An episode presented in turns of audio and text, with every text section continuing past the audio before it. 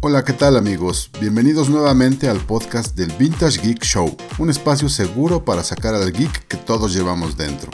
En este capítulo platicaremos sobre lo que hemos estado viendo, daremos algunas noticias sobre las películas que están en producción y daremos un salto al lejano 1981 para comentar sobre algunas películas que nos dejaron huella. Yo soy Alberto Briseño y espero que disfruten de este capítulo. Oh, antes de pasar a las recomendaciones sobre lo que hemos estado viendo, debo aclarar una situación que surgió en el primer capítulo. Algunos escuchas me preguntaron que cuando hacía el comentario de que hemos estado viendo esto o nos ha gustado aquello, pensaban que hablaba de algún amigo imaginario.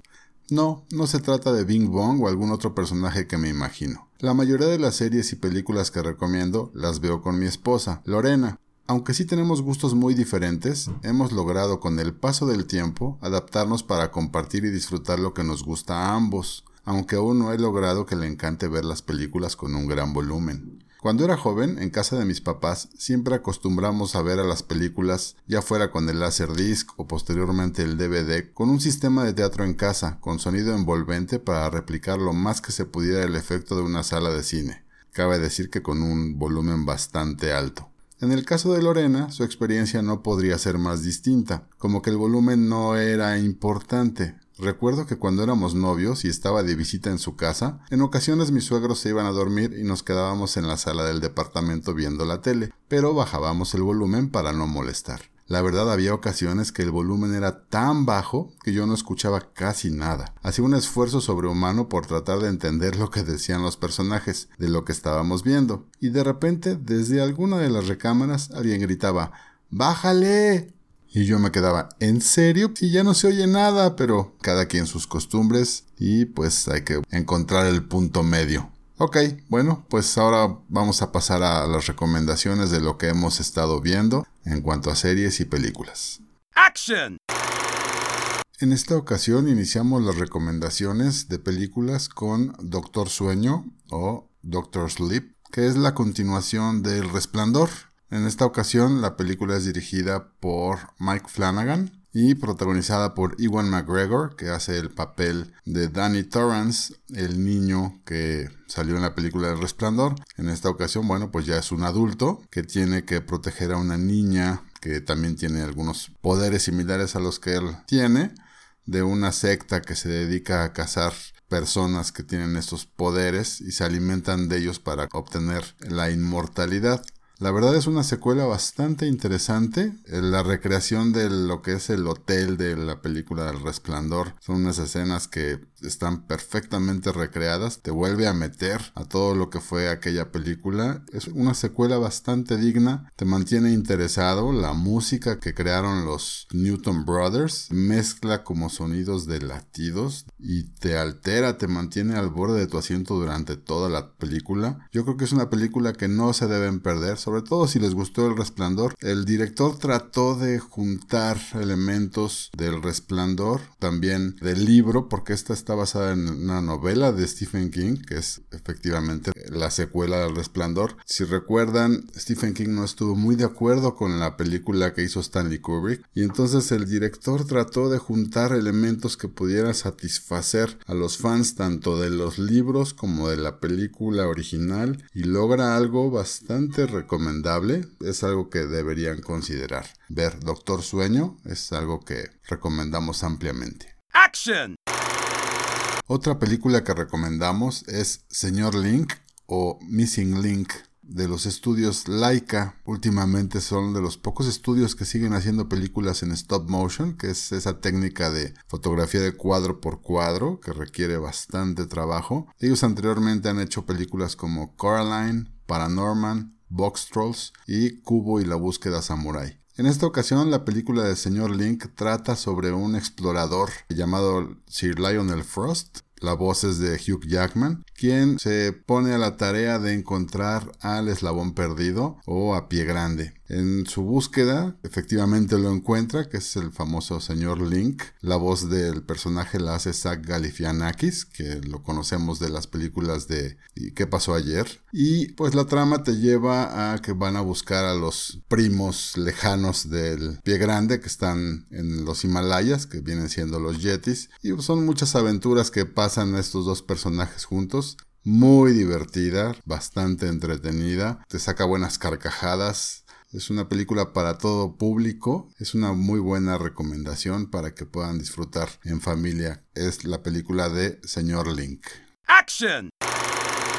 También recomendamos otra película que vimos que se llama La Madame o Madame. Es una comedia donde actúan Tony Collette, Harvey Keitel y Rosie de Palma. La trama es sobre una familia, unos millonarios que viven en París. Ellos son norteamericanos y están organizando una cena para tener algunos invitados aristócratas en donde necesitan ellos convencer a un comprador de una pintura que tienen ahí que les puede resolver sus problemas económicos. Y cuando están organizando la cena llega el hijo del dueño de la casa, el anfitrión, y a la hora de poner la mesa hay 13 lugares. Y por superstición, bueno, pues no es posible que haya 13 lugares, entonces deciden poner un lugar adicional para que no sean los 13 de la mala suerte e involucran al ama de llaves, le pide la anfitriona que se haga pasar como una invitada más y esto pues trae situaciones simpáticas en donde uno de ellos, que es el que va a hacer la autentificación de la obra que están vendiendo, se enamora de esta mujer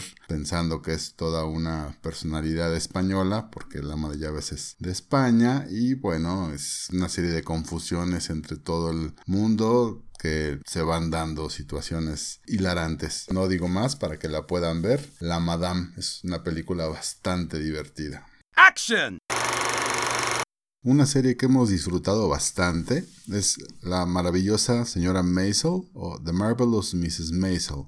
Esta serie se encuentra en Amazon Prime y es sobre la historia de una esposa en los años 50 en Nueva York, una esposa judía tradicional que se dedica a atender a su esposo, a su familia, tiene dos hijos y el esposo tiene el sueño de ser comediante, de stand-up. Ella se dedica a acompañarlo, a escribirle algunos chistes y resulta que en algún momento el esposo la abandona, se va con otra mujer y ella se da cuenta que la del buen humor y la de los chistes es ella, entonces busca seguir una carrera de stand-up en una época donde las mujeres se supone deberían estar en sus casas, entonces se enfrenta a situaciones muy simpáticas, muy curiosas, es una serie bastante entretenida, la ambientación es espectacular, nosotros ahorita hemos visto tres temporadas que son las que están disponibles actualmente, son pocos episodios por temporada, pero te mantiene bastante interesado. La actuación de Rachel Brosnahan como Mrs. Maisel es notable y yo creo que es una serie que va a seguir por algunas otras temporadas y cada vez se va poniendo mejor. No dejen de verla, una serie divertida, la maravillosa señora Maisel. ¡Action! Otra película que vimos recientemente que no nos animamos a ver en el cine cuando estuvo en cartelera es Un lugar en silencio, A Quiet Place, una película entre horror y suspenso dirigida por John Krasinski y en donde participan Emily Blunt y John Krasinski que son esposos en la vida real y en esta ocasión hacen el papel también de un matrimonio que tienen que cuidar a sus hijos en un mundo post-apocalíptico donde resulta que hay unos monstruos que se guían por el sonido entonces la gente tiene que vivir sin hacer un solo ruido, ya que en caso de que hagan un ruido fuerte, estos seres llegan a atacar. Es una película que disfruté mucho, pero que me tuvo bastante nervioso. Un lugar en silencio, sí, es una película que deben ver. No es para todos porque sí tiene secuencias bastante densas. Véanla y platicamos. ¡Action! Y por último, en cuanto a recomendaciones, me encontré una joya de documental en HBO que se llama The Movies. Es un documental que abarca diferentes décadas de lo que son las películas que han hecho historia. Empieza con dos episodios dedicados a las películas que han salido del año 2000 para acá, donde las últimas que se comentan son Black Panther y Gravedad, o sea, de hace unos tres años. Y va, va para atrás, hay dos episodios por cada década, de los 90s, 80s, 70s, 60s y bueno, y luego la época de oro del cine. Cada episodio cubre algunas de las películas más emblemáticas de esas décadas, con entrevistas a algunos directores, algunos actores. Son bastante recomendables cada uno de estos episodios, ya que va uno marcando con palomita las películas que ha uno visto o hace uno una lista de lo que puede uno ver para tener un panorama más amplio. No dejen de verla, la encuentran en HBO, The Movies. Ahora entramos a la sección de las noticias, en donde comentaremos algunas de las notas destacadas del mundo del cine y series de televisión, sobre la producción y desarrollo de películas que están en filmación que podremos disfrutar en el futuro cercano. Se ha confirmado que el llamado corte de Snyder o el Snyder's Cut de la película de Justice League estará disponible en 2021. La película que originalmente fue estrenada en 2017 tuvo una producción bastante complicada. El director original, Zack Snyder, quien anteriormente había dirigido El Hombre de Acero y Batman vs. Superman, tuvo que dejar la producción debido a una tragedia familiar, ya que su hija se suicidó. Para terminar el rodaje contrataron al director Joss Whedon, quien había dirigido las dos primeras películas de Avengers del universo Marvel. Aparentemente, para poder terminar, Whedon hizo cambios a la historia original que no gustaron mucho a los fans. Desde entonces había el rumor de que existía una versión original de la película del director, Zack Snyder, completa con otras escenas, aunque esto nunca fue confirmado. Esta versión era exigida por los fans para que fuera estrenada durante varios años. Finalmente, los fans obtendrán lo que esperaban, aunque tomará un poco de tiempo, ya que muchas escenas no estaban concluidas. Para ello, se le entregaron al director entre 20 y 30 millones de dólares para completarlas y poder tener lista la película, la cual podrá ser vista a través del nuevo servicio de streaming HBO Max. ¡Action! Luego del éxito de taquilla que fue Trolls, la película que salió en 2016, que tiene una muy buena banda sonora con canciones bastante exitosas, se tenía programado el estreno de la secuela que se titula Trolls World Tour para el 10 de abril de este año. Debido a la pandemia del COVID-19, muchos estudios lo que han hecho es recorrer las fechas de estreno de sus películas, algunas para finales de año o incluso para el año siguiente. En el caso de esta película, los estudios Universal decidieron tomar una decisión diferente y estrenaron la película en video on demand. Con el estreno en este sistema de video on demand en Estados Unidos y Canadá, pudieron recaudar 50 millones de dólares solo por las rentas para reproducción en casa, lo cual es una cifra bastante considerable. Al hacer el anuncio de este éxito, entre comillas, de taquilla de los estudios, anunciaron que en un futuro, cuando ya la situación sea distinta y que pueda haber estrenos en cines, los estudios mantendrán el estreno tanto en cines como en video on demand. A las exhibidoras en los cines no les gustó esta declaración de los estudios y en algunas cadenas de los Estados Unidos anunciaron que los estudios Universal están vetados para poder estrenar películas en sus salas. Esto fue seguido por otras cadenas que también se aunaron a esta situación, que por el momento parece ser que solo es una advertencia, pero bueno, es una tendencia que podrían estar siguiendo otras cadenas cinematográficas o incluso algunos otros estudios quizás eviten también el poder estrenar en video on demand debido a que pudieran verse afectados cuando las salas puedan tener estrenos tradicionales. En su momento esta película estaba programada para estrenarse al mismo tiempo que Sin tiempo para morir, la película de James Bond, y la secuela de Un lugar en silencio. ¡Action! Y en algunas noticias para la serie de Star Wars The Mandalorian, en la segunda temporada, a estrenarse en octubre en el sistema de Disney Plus, aparecerá el personaje de Ahsoka Tano, que apareciera inicialmente en forma animada en la serie de Clone Wars y que fuera bastante popular, ya que era la Padawan de Anakin Skywalker. En esta ocasión, para el live action o acción real será representada por la actriz Rosario Dawson. También se ha anunciado la participación del actor Temuera Morrison, quien regresa a Star Wars después de 18 años, ya que fue quien representó al cazarrecompensas Jango Fett en el episodio 2 y que fue clonado en serie para crear el ejército de clones de la República. Se rumora que podría actuar como Boba Fett o podría salir también representando al Capitán Rex, que es de los clones que sobrevivieron. En octubre está programado el estreno de esta segunda temporada, así es que bueno, ya falta poco y esperemos poder disfrutar una nueva temporada bastante emocionante como lo fue la primera. ¡Action! Ahora comentaremos sobre la nueva película que está en producción sobre Batman, titulada simplemente The Batman. Inicialmente este proyecto iba a ser tanto dirigido como eh, protagonizado por Ben Affleck, quien repetiría su papel de Batman como lo hizo en las películas del universo de DC, anteriormente en Batman vs. Superman y en Liga de la Justicia. Pero poco a poco primero dijo que no sería el director para enfocarse en la actuación y finalmente decidió no participar como Batman nuevamente. Como director seleccionaron a Matt Reeves, quien anteriormente dirigió la segunda y tercera parte de la trilogía más reciente de Planeta de los Simios, que nos ha demostrado que es un director bastante apto para películas de acción. Como Batman seleccionaron a Robert Pattinson, que lo recordamos como el vampiro Edward de la saga Crepúsculo. Tenemos también la selección de el actor Colin Farrell, que será el pingüino. Zoe Kravitz será Gatúbela. Andy Serkis será Alfred. Es una selección interesante de actores.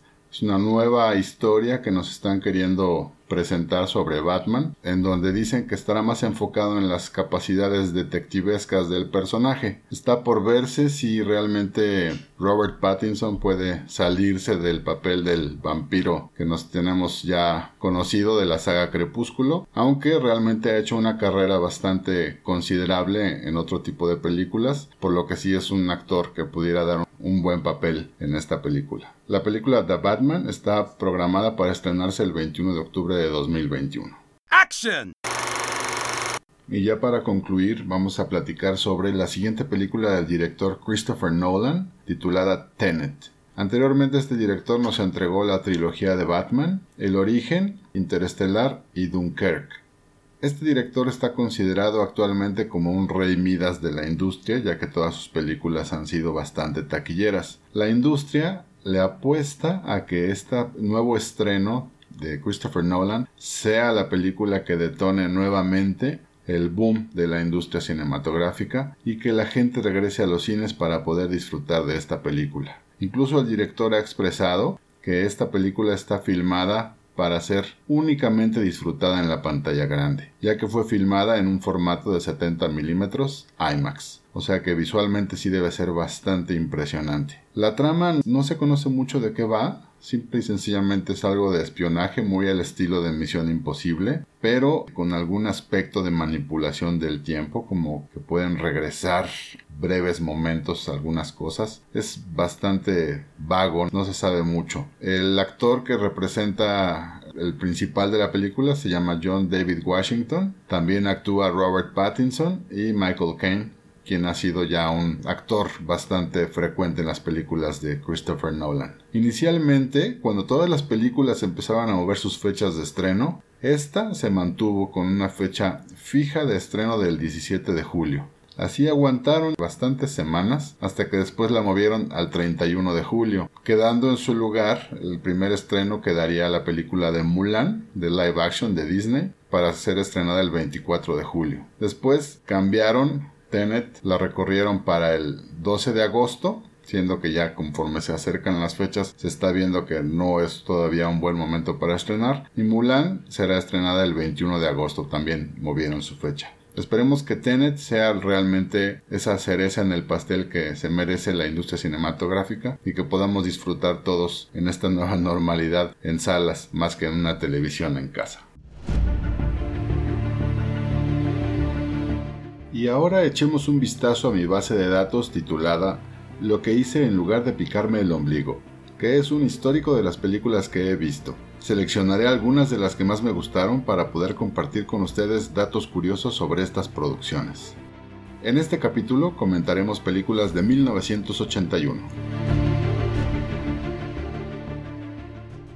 A partir de este capítulo, al comentar sobre las películas seleccionadas, Compartiré datos correspondientes a la fecha original de su estreno en Estados Unidos, así como la fecha en que fueron estrenadas en México. Esto nos permitirá ver cómo en aquellos años muchas veces las películas tardaban mucho en llegar a las pantallas de nuestro país. contrario a como sucede en estos tiempos, en los que su estreno es generalmente simultáneo a Estados Unidos, o en ocasiones incluso el estreno es primero en nuestro país y días después estrenado en Estados Unidos. La primera película que comentaremos en este capítulo es El hombre lobo en Londres o An American Werewolf in London. Esta película fue estrenada en Estados Unidos el 21 de agosto de 1981 y en las carteleras de México llegó hasta el 17 de junio de 1983, casi dos años después. Recuerdo que esta película yo la debo haber visto también en video, porque estaba yo muy chico para ver una película de horror, los efectos de transformación del hombre lobo eran impresionantes, incluso al día de hoy todavía se considera como una de las grandes pioneras en este tipo de efectos. La película fue bastante exitosa, tuvo una recaudación de 30 millones 500 mil dólares en esa época. Actúan en ella David Norton, Jenny Agutter y Griffin Dune. El director fue John Landis.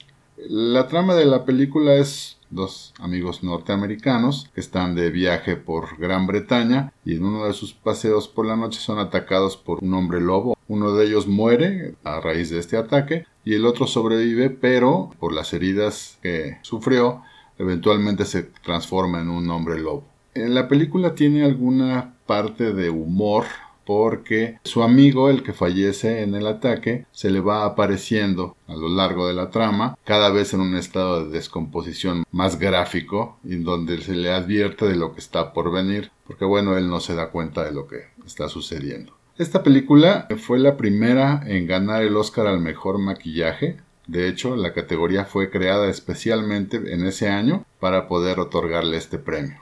Antes de la producción, se solicitaron cuatro permisos de trabajo al gobierno británico. Estos eran para John Landis, que era el director, Rick Baker, que era el creador de los efectos de, maquillaje, los efectos especiales, y los actores David Norton y Griffin Dunne. El gobierno británico negó el permiso de Griffin Dunne diciendo que ya había muchos jóvenes actores norteamericanos viviendo en Londres y que no necesitaban traer un actor más. El director, John Landis, amenazó con cambiar el guion a un hombre lobo americano en París con tal de que le dieran el permiso. Y tuvo como resultado que sí le dieron el permiso. Eventualmente, como dato, en 1997 salió una secuela de esta película que no fue tan buena y que efectivamente era titulada Un hombre lobo americano en París. Michael Jackson, cuando vio esta película por los efectos tan impresionantes que tenía, solicitó que los responsables de estos efectos fueran los mismos que participaban en el video de Thriller, que fue considerado uno de los mejores videos de la historia. Incluso el director de la película, John Landis, aceptó dirigir el video, siendo este su primer video musical. Y para el video, obviamente, trajo a todo su equipo involucrado en la película para los efectos de maquillaje de monstruos y todo esto. Esta película dejó una huella indeleble en mí y mis amigos cuando la veíamos porque sí, como que te daba miedito estarla viendo y como que sabías que estabas muy chico para estar viendo estas cosas, pero pues al día de hoy es una película que todavía sigue siendo interesante. El hombre lobo en Londres. ¡Action!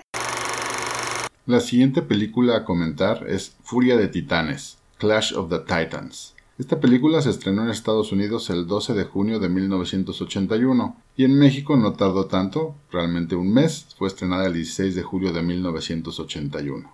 Tuvo una recaudación de 41 millones de dólares y fue producida por los estudios MGM.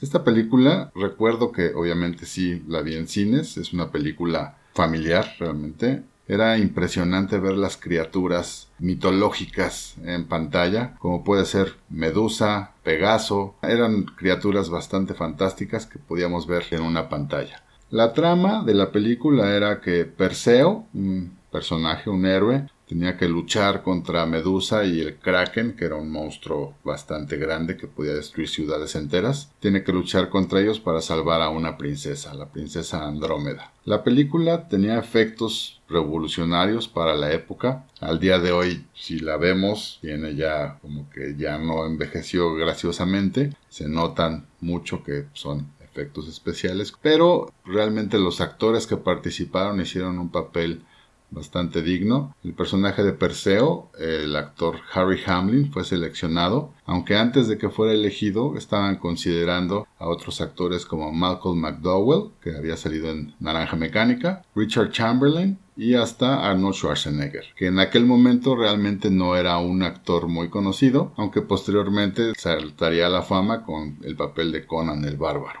un año después precisamente. El productor de la película, Charles Schneer, consideraba que los héroes griegos, sin contar a Hércules por supuesto, no tenían que ser tan musculosos, sino más bien atléticos, y por eso fueron con la elección del actor Harry Hamlin. Curiosamente, en la trama aparece un búho mecánico, un robot, que al día de hoy sigue siendo algo bastante curioso, como que no viene al caso en la trama, pero la productora decidió meterlo como para probar, siendo que había tenido mucho éxito el personaje de R2D2 en Star Wars en 1977, y pues por qué no meterle un robot a la trama. Pero bueno, era bastante ridículo. La animación de todos los monstruos, de todos los personajes, fue creada utilizando el método de stop motion por una leyenda de la cinematografía que era Ray Harryhausen. Él era un maestro en esta técnica, famoso por aquella película de Jason y los Argonautas, que si recuerdan es una, hay una escena muy famosa que es una pelea contra unos, un ejército de esqueletos en un barco y es una técnica que este creador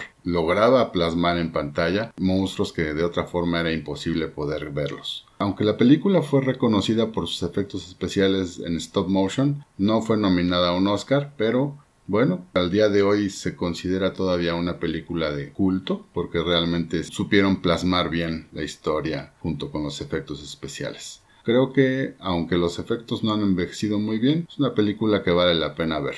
Furia de Titanes. ¡Action! Otra película del género fantástico que comentaremos, que también es una de las que me han gustado mucho, es El verdugo de dragones o Dragon Slayer. Esta película es una coproducción de Walt Disney y Paramount Pictures. Fue estrenada en Estados Unidos el 26 de junio de 1981 y a México llegó más de un año después, el 14 de octubre de 1982 tuvo una recaudación en taquilla bastante modesta de 14 millones de dólares. Yo recuerdo cuando fuimos a ver esa película al cine quedar impactado por el dragón. El dragón que aparece en pantalla es una maravilla que al verlo en pantalla te quedabas asombrado por estar viendo semejante criatura. La trama de la película va de que un rey hizo un pacto con un dragón mediante el cual le ofrece doncellas en sacrificio a cambio de que no le haga daño a su reino. Un viejo mago y su joven aprendiz se ofrecen a matar al dragón para tratar de salvar a la siguiente doncella ofrecida en sacrificio, que resulta ser la hija del rey. El personaje principal es Peter McNichol, en papel de Galen, y hay un mago, un hechicero, que es Ulrich, representado por Ralph Richardson. Esta película fue la primera en utilizar un sistema llamado Go Motion, que es una variación del stop motion o fotografía cuadro por cuadro, en la que parte del modelo es mecanizado, personaje que en este caso sería el dragón, y el movimiento se programa por computadora. Al filmarse se crea un movimiento más convincente. Los creadores de esta técnica fueron los mismos de Industrial Light and Magic, son responsables de los efectos de Star Wars y de muchas otras películas. El caso del dragón, como les comentaba, se llama Vermitrax. Incluso el autor George R.R. R. Martin, que es autor de las novelas de Game of Thrones, ha dicho que Vermitrax es el mejor dragón que ha aparecido en la pantalla. Incluso como homenaje, en la primera temporada de la serie de Game of Thrones, Viserys Targaryen menciona a Vermithrax como parte de los dragones Targaryen. Esta película fue nominada al Oscar a Mejores Efectos Especiales y Efectos Visuales en 1982. Los creadores de los efectos fueron Dennis Muren, Phil Tippett, Ken Ralston y Brian Johnson, todos ellos ya unos veteranos al día de hoy de la industria de los efectos especiales. Parte de la música que fue utilizada eh, del compositor Alex North, él la había compuesto para la película de Stanley Kubrick 2001 Odisea del Espacio, pero finalmente no fue contratado y no se utilizó, acabó siendo utilizada para esta película.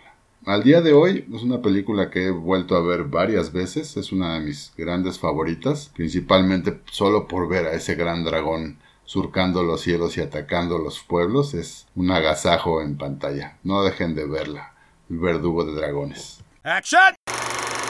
Ahora sigue el turno de Mad Max 2, el guerrero de la carretera, o Mad Max 2 The Road Warrior. Esta película fue una producción de los estudios Warner Brothers, una película filmada en Australia, cuyo estreno fue en ese país el 24 de diciembre de 1981 y en México llegó hasta el 17 de junio de 1982. El director es George Miller, quien ha dirigido todas las películas de la saga de Mad Max, y el protagonista, obviamente, es Mel Gibson, quien es el papel de Max Rokatansky. La trama de la película es que Max viaja a través de una Australia postapocalíptica en donde la gasolina es lo más valioso. Se involucra en la lucha entre unos bandidos y los miembros de un pueblo que ha construido defensas alrededor de una pequeña refinería. Deberá cruzar esa tierra de nadie varias veces para permitirles escapar, siendo perseguidos por los bandidos en sus vehículos. Esta película yo recuerdo haberla visto también en video porque no era una película para niños y las secuencias de persecuciones en los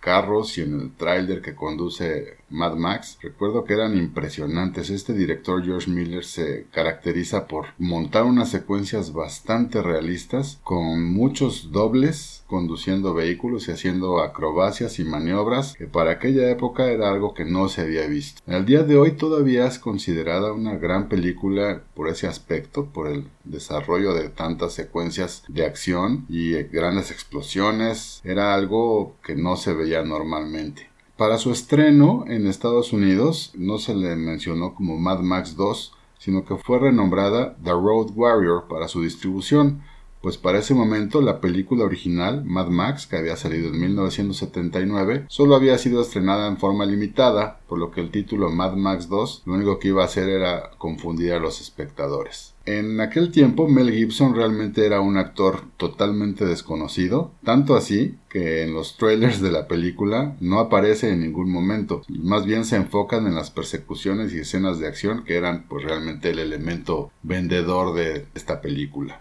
Hay algunos datos curiosos que me gustaría comentar. Por ejemplo, hay en una de las secuencias finales hay una volcadura de un trailer que realmente se consideraba de alto peligro realizar esa secuencia, por lo que los productores no dejaron que el conductor, el doble o el stunt que iba a conducir ese tráiler, no permitieron que comiera nada 12 horas antes de la secuencia, con tal de que si había alguna algún accidente o algo salía mal, pudieran llevarlo inmediatamente a que recibiera cirugía.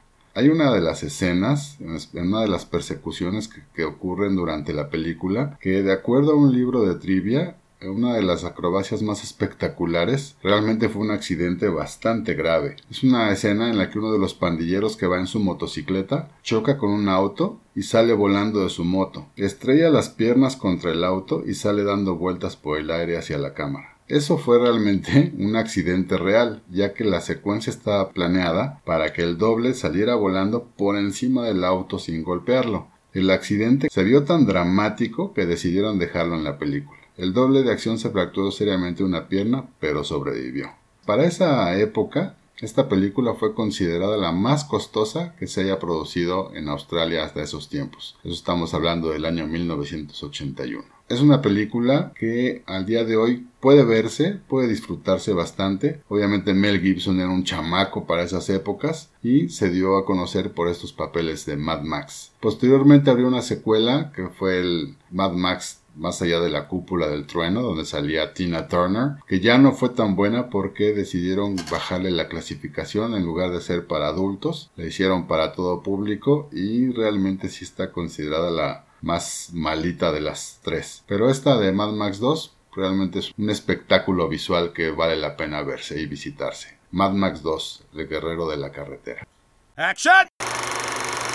Y concluimos en esta ocasión con la película Los Cazadores del Arca Perdida o Raiders of the Lost Ark. Esta es la primera película en donde nosotros conocimos al aventurero Indiana Jones, quien fuera, quien fuera interpretado por Harrison Ford que venía de ser el papel de Han Solo y después, bueno, se inmortalizó también con el papel de Indiana Jones en varias películas. La película fue dirigida por Steven Spielberg y escrita por George Lucas. La música, obviamente, compuesta por John Williams.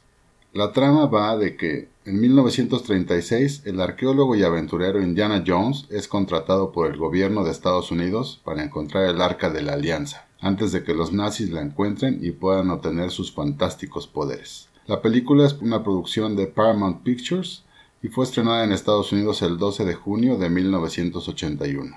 A México llegó el 11 de diciembre de 1981 dentro del marco de la 14 Muestra Internacional de Cine. En esa época fue la película más taquillera de 1981, recaudando 390 millones de dólares. Esto la coloca en el lugar número 22 de las películas con mayor recaudación de la historia, estas cifras ajustadas en inflación. ¿Qué se puede comentar de Los Cazadores del Arca Perdida? Es una gran película que tiene acción en todo momento, tiene secuencias bastante memorables, desde la persecución de la roca dentro de la cueva, la pelea con el nazi fortachón al lado de un avión en marcha cerca de las hélices, la apertura del arca al final con los efectos o las consecuencias que ocasiona dentro de todos los nazis. En fin, hay secuencias que se quedan grabadas para siempre. Realmente es una película de aventuras que no ha envejecido, es bastante digna y se puede disfrutar bastante. La idea de esta película surgió en un viaje que hicieron George Lucas y Steven Spielberg cuando se estrenó Star Wars en 1977. Lucas tenía la tradición de irse de vacaciones para alejarse de todo el alboroto y no estar tan estresado para ver si la película era un éxito. En esa ocasión fueron a Hawái. Cuando las cifras del estreno de Star Wars llegaron y se dieron cuenta de que bueno, esto sería un éxito, Lucas se pudo relajar y platicar con su amigo Steven Spielberg sobre otros temas. Ahí Spielberg le confesó a Lucas que siempre había querido dirigir una película de James Bond. Lucas le contestó que tenía una mejor idea, una película de aventuras llamada Raiders of the Lost Ark, y de ahí regresaron para empezar a escribirla con Lawrence Kasdan. De la serie de películas de Indiana Jones, que ya van cuatro y se supone que viene una quinta próximamente, esta es la única que fue nominada al Oscar como mejor película. El compositor John Williams escribió dos temas y en una sesión que tuvo con Steven Spielberg le tocó los dos temas en el piano y a Spielberg le gustaron tanto que le sugirió a Williams que utilizara los dos. Así lo hizo el compositor, teniendo como resultado la Raiders March, se ha convertido en uno de los temas de película más famosos de todos los tiempos. Los Cazadores del Arca Perdida es una película que es bastante disfrutable, que obviamente es una de mis grandes favoritas y se la recomiendo ampliamente, aunque supongo que todos ustedes ya la han visto. Cut! That's a wrap! Y con esto llegamos al final del segundo capítulo del Vintage Geek Show. Muchas gracias por escuchar. Espero que me acompañen en los siguientes capítulos. Pueden encontrar el podcast en Apple Podcasts, Spotify, iHeartRadio, Google Podcasts y Android. Suscríbanse en la aplicación de podcast de su preferencia para que no se pierdan ningún episodio y pasen la voz con sus conocidos. Si es posible, escriban una reseña en su aplicación. Eso nos ayudará a llegar a más escuchas. Visiten la página www.vintagegeek.show y síganos en nuestras redes sociales, en Facebook Vintage Geek Show 1, Instagram Vintage Geek Show, Twitter arroba Vintage Geek Show. Envíen sus comentarios y sugerencias al correo contacto arroba vintagegeek.show. Nos escucharemos pronto y recuerden, es bueno ser un geek, pero es mejor ser un vintage geek. Oh, that's all right.